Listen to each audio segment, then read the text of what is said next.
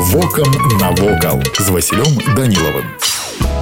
Вітаю вас паважаныя сябры фарміраванне сядзібнага комплексу вёсцы раванічы ў чырвенскім раёне мінскай вобласці пачалося пры антоніі слатвінскім на мяжы 17-19 стагоддзяў род слатвінскіх быў вядомы яшчэ 16 стагоддзя калі станіслав слатвінскі служыў у стэфана баторыі караля польскага і вялікага князя літоўскага і праслаўся пры аблозе пскова ў 1581 годзе у 1799 пачынаецца будаўніцтва касцёла святого Антонія, які прызначаўся для фамільнага магільнага склепа. Паводле інвентара маёнтка, праведзенага ў 1804 годзе, сядзіба ўключала сябе сядзібны дом, шматлікія гаспадарчыя пабудовы, пякарню, некалькі сырніц і малочніц, піваварны завод, кузню, лазню і іншыя збудаванні. У перыяд з 1853 по 1859 гады сынам Антонія Людвігам Слатвінскім, маршалкам мінскай губерніі пачынаецца будаўніцтва палаца, які стаў галоўным кампазіцыйным цэнтрам сядзібы. Сядзіба займае параўнальна высокую рачную тэрасу, злёгку перасачаны схіл да поймы ракі Уша і саму пойму, у якой ладкавана сістэма штучных вадаёмаў. Палац быў пабудаваны на краі схілу рачной тэрасы.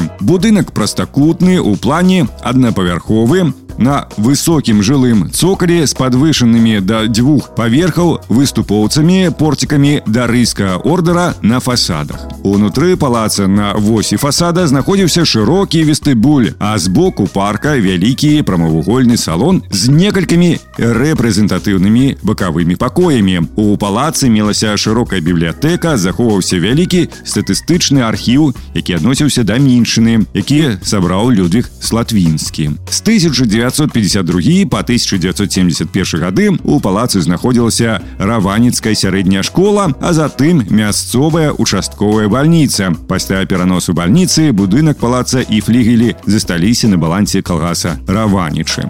Вось і ўсё, што хацеў вам сёння паведаміць, а далей глядзіце самі. Вокам навокал.